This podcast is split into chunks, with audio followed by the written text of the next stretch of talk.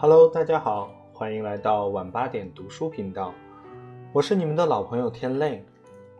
昨天我们一起阅读了毕淑敏老师的《非洲三万里》的第十三章，在中产阶级家里做客。其实，在我们中国，很多时候可能我们把这个中产阶级的一个标准设立的太高了，可能是出于一种担忧，很多人不愿意把自己说成是中产阶级，更多的愿意说自己是无产阶级。其实炫耀资产当然容易引起别人的嫉妒和来自社会的批判，不过不是炫耀，只是实事求是，才能肩负起历史的重任。中产阶级不必再羞羞答答、遮遮掩掩，你脱不了干系，只有勇于担当。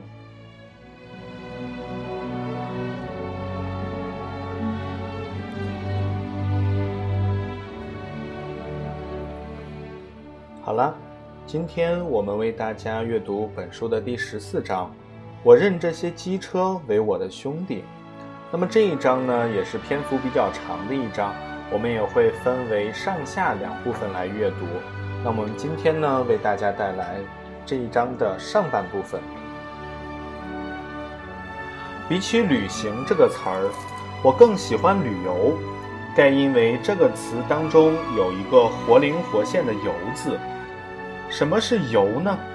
它的原意是人或动物在水中行走。说一千道一万，最能诠释这个词的是水中自由自在的鱼。水中有什么？有浮力，所以旅游中的人应该是轻松的。鱼游水中，多么惬意！这一趟非洲旅游，我要以粗糙的蒸汽机车为水了。一团团烟雾呛鹤般的从蒸汽机车的喉管，也就是烟囱中吐出，乳白色的蒸汽在站台上云雾般浮动，天空瞬时昏暗。盛装的绅士和女子们缓缓走进车厢，登临台阶的那一瞬，回头向站台上送别的人招手，汽笛长鸣，一列老式火车。慢吞吞地启动了，这不是什么怀旧的老电影镜头，而是世界顶级豪华列车“非洲之傲”二零一三年的开车仪式。一趟漫长的旅程就此启程，它将历时十四天，纵贯南部和中部非洲，途经南非、纳米比亚、津巴布韦、赞比亚、坦桑尼亚五个国家。行程近六千千米，完成一次史诗般的旅行。此刻，我正假装矜持，忍住火烧火燎的好奇心，竭力不东张西望，假模假式的沉稳登车。只可惜，我没有维多利亚时代的盛装，只穿旅行行头。据说。这是中国大陆客人首次乘坐非洲之傲进行如此长途的旅行。不过，当我一脚踏上名震遐迩的非洲之傲，第一个感觉竟是淡淡的失望。这号称世界顶级豪华的列车，就算它摇身一变游世一新，我也立刻认出了它就是咱春运时的老相识——绿皮儿火车。千真万确。此车的前世就是蒸汽机车配绿皮车厢。我想每一个曾经迁徙过的中国人，说起绿皮火车，都会涌起对死去多年的一匹老马的追忆。它曾声嘶力竭地载着我们抵达青春梦想的遥远他乡，又不辞劳苦地驮着我们回到心心念念的故土。每一次乘坐都悲喜交集，又爱。又恨，爱的是他将我们送达目的地，恨的是旅程的艰辛与劳苦。绿皮车厢大都年久失修，油漆沧桑的剥落，饰板呲牙咧嘴的开裂，车门污浊不堪且几乎都难以关合，车窗以一种愚蠢的方式起落，没有拳击手的腕力，基本上打不开。闹不好还把你的手指甲砸成青紫色。盛夏时，车厢内的电扇像蚊翅一样痉挛转动；夜晚时，电灯昏黄，如得了白内障的眼眸。所有的厕所都便器破烂，污水横流，整个车厢内弥漫着多年沉积的恶味。茶炉经常没有一滴水流出，洗漱更是奢望。炎热时，车内像炭盆一样火上浇油；寒冷时，车厢如冰窖，却仍浊气弥漫。列车运行的时间表永远是理论上的，不断莫名其妙的临时停车，硬座是名副其实的硬，让你的腰脊经受考验。记得有一年，我从部队回北京探亲，在火车上将坐了三天三夜。下车时，我惊奇地发现鞋子缩小到根本就套不到脚上，只得不成嘴脸地。踢踏着鞋挪出站台。由于自己的创伤性记忆，我就这样丧心病狂地说绿皮火车的坏话，深感太不厚道。它其实功勋卓著，价格低廉，朴实亲民，像一位苍老的大叔，背着抱着我们兼夜兼程的赶路，特别是几千米一停的慢车。在深夜孤寂的灯光下，在每一个荒凉的小站不厌其烦地停靠，让农民和他们的鸡鸭鱼菜上车。他不惧风霜雨雪，慢吞吞但锲而不舍地独自前行，翻过高山和峡谷，将旅人们踏实地送达目的地。他永远不变的慢，是缺点，也是优点。因为煤炭的价格比石油低很多，在中国，蒸汽机车就一直顽强地存在着。我们成了全世界最后停止制造蒸汽机车的国家。二零零五年十二月九日，当最后一列蒸汽机车执行完任务停运后，中国不无自豪地宣称：蒸汽火车退出历史舞台。现如今，我买一张绿皮火车车票，将用极其缓慢的速度行驶十四天。我曾暗自调侃了自己一下：“你啊你，花了那么多钱，万里迢迢的来赶赴一场异国他乡的春运。”不过，我还抱着一丝希望。它虽名为蒸汽火车，但和咱们熟悉的绿皮火车还是有天壤之别的。不然如何对得起那天价的车票？我四处寻俊，逐一评说。独特的近乎橄榄色的绿外衣，没有丝毫区别。铁质的狭小上下车梯，也完全是一个模子刻出来的。蒸汽机车头也是一脉相承。失望渐渐加深，不过同行的客人都掩饰不住兴奋。他们基本上都来自欧美，蒸汽机车在那里已经销声匿迹很多年。他们以一种见到恐龙复活的心态高兴不已。带我走进我的客房，方知相似的外形里，肚囊相差之大，可谓天上人间。有道是不识庐山真面目，此绿皮非彼绿皮也。每一节车厢都经过了彻底改造，原有的卧铺车厢被大刀阔斧地动过手术，唯一保留的是走廊通道，但所有的窗户因为重新油饰并配以精美的蕾丝窗帘，显出不同凡响的高雅。包厢部分被完全打通后，重新整合为几套卧室，最豪华的是皇家套房。一整节车厢只分割为两个单元，只供四个人使用。我住的是把整节车厢分割成三个房间，也就是说，一节车厢可乘坐六个人。我们这一次出发，整整二十四节车厢，只搭乘了五十多名客人。推开我的房门，目光首先被五扇大窗户吸引过去，真敞亮，类乎一个阳光房。房间内是暗红色的全木结构，虽不是真正红木，但制作精美、华贵典雅。说实话，我在之前的介绍中说卧房内用的都是红木，觉得太过奢侈。一看是仿红木，正合我意，比较环保。天花板下方有巨大的空调设备，让人对即将通过的粘稠热带雨林地区不再心存畏惧。脚下是木地板，这地板之下有供暖设备。因为这一程旅行恰逢南部非洲的春天，脚下的温暖就没有机会享受了。坐过火车的人都对火车卧铺的窄小局促留下过不快的记忆。这个顾虑在非洲之奥的客房里可以释然。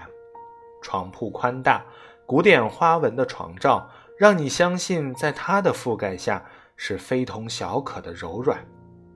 两扇车窗之间有一张玲珑小桌和两张沙发，这将是我以后半个月内最钟爱的地方。衣橱很大，放满了旅途必备的各种物品，人家想的真够周到，防晒霜、驱蚊液、消毒巾等一应俱全。独立的卫生间，窗明几净，超大的淋浴房，银光闪闪的水龙头。堪比五星级酒店，只有那些无处不在的不锈钢扶手，无声地提醒着你，它可是会以每小时几十千米的速度前进的钢铁屋子。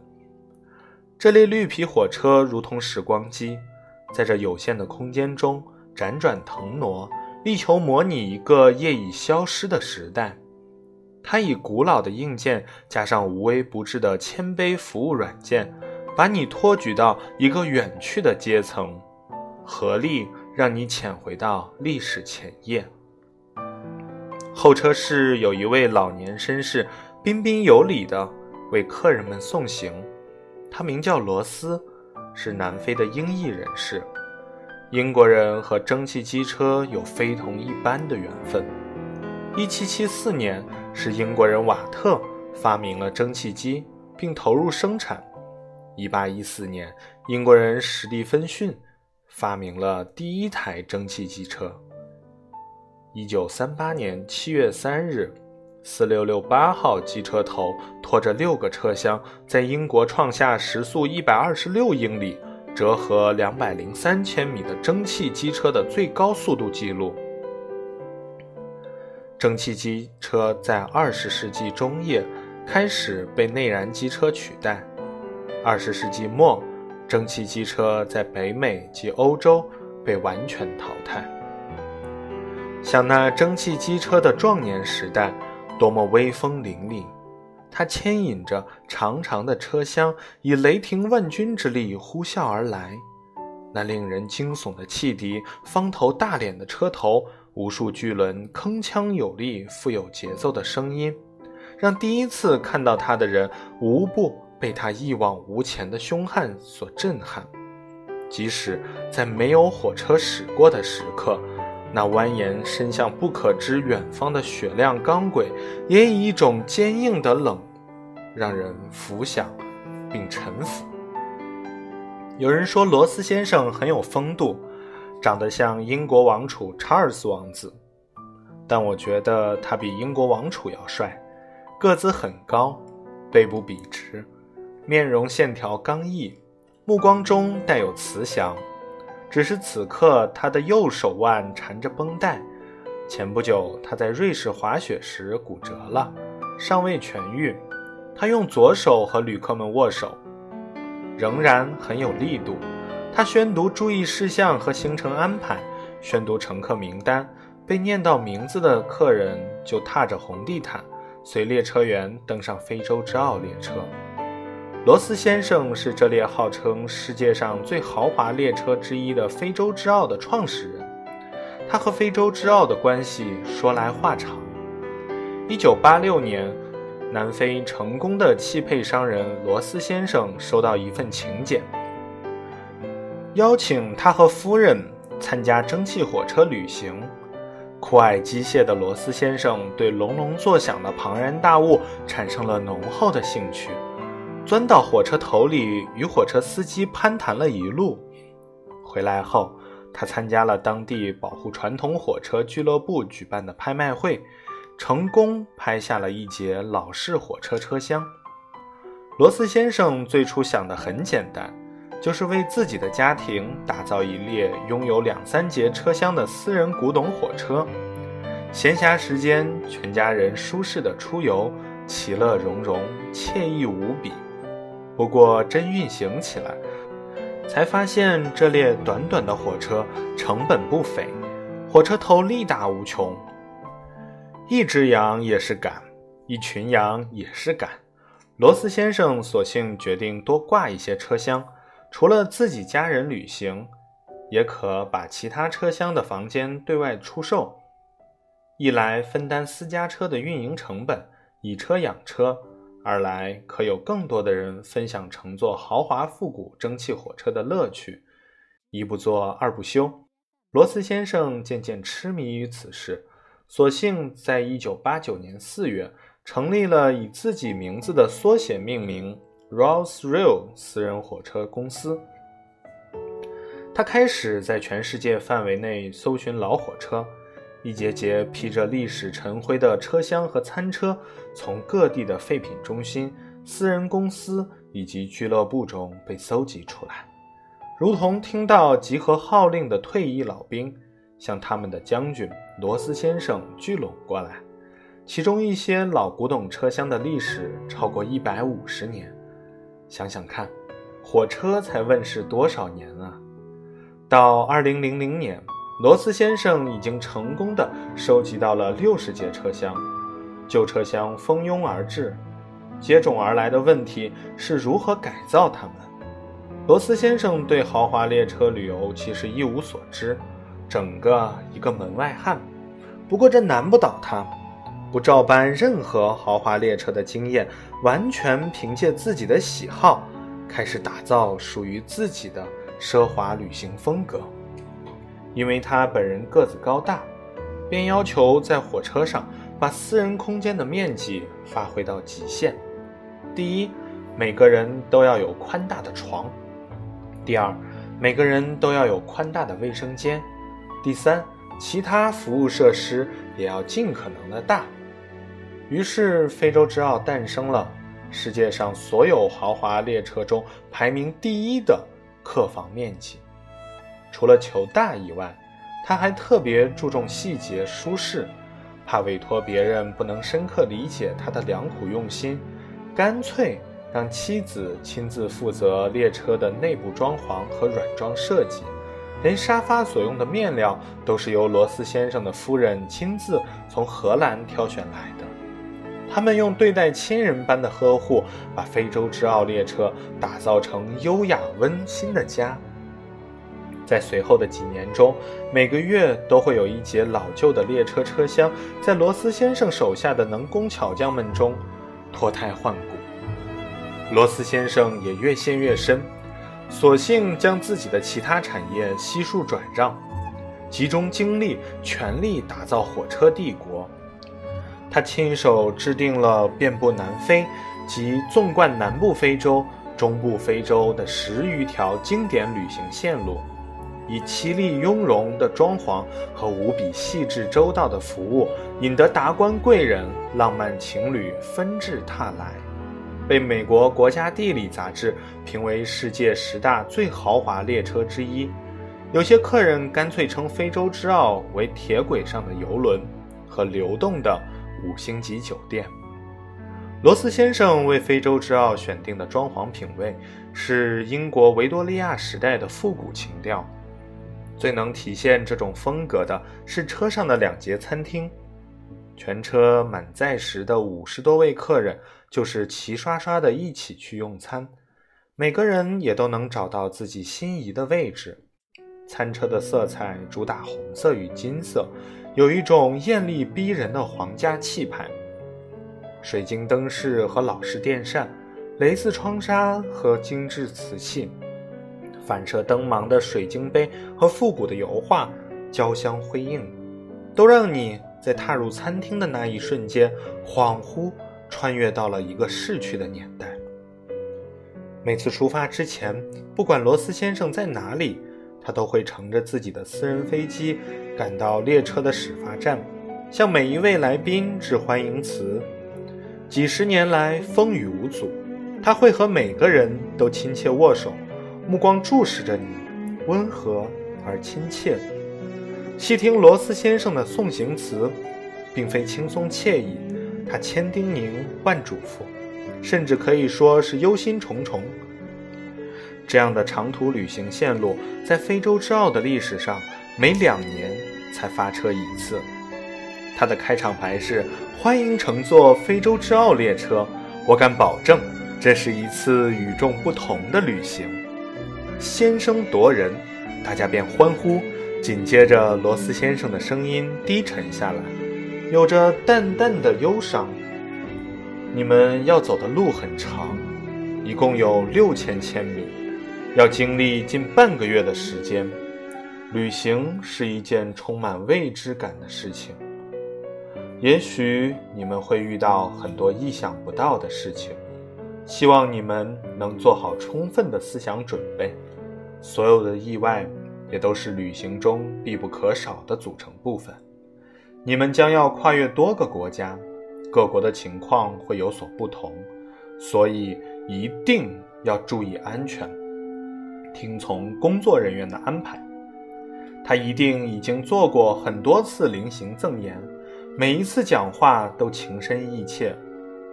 这一回路途漫漫，他充满了毫不掩饰的担忧。罗斯先生很像家中的一位长者，面对即将远行的亲人，再三叮咛。当时我并没有特别留意他的话，以为是例行公事，后来才发现他的担心绝非杞人忧天。这一路果然山高水险。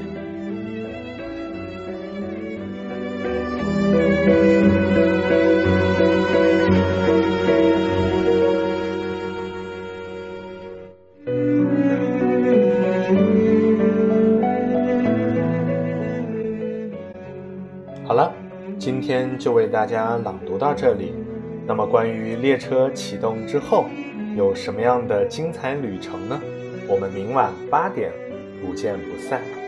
我是你们的老朋友天泪。如果你喜欢我的阅读，请点击订阅。我们明晚再见。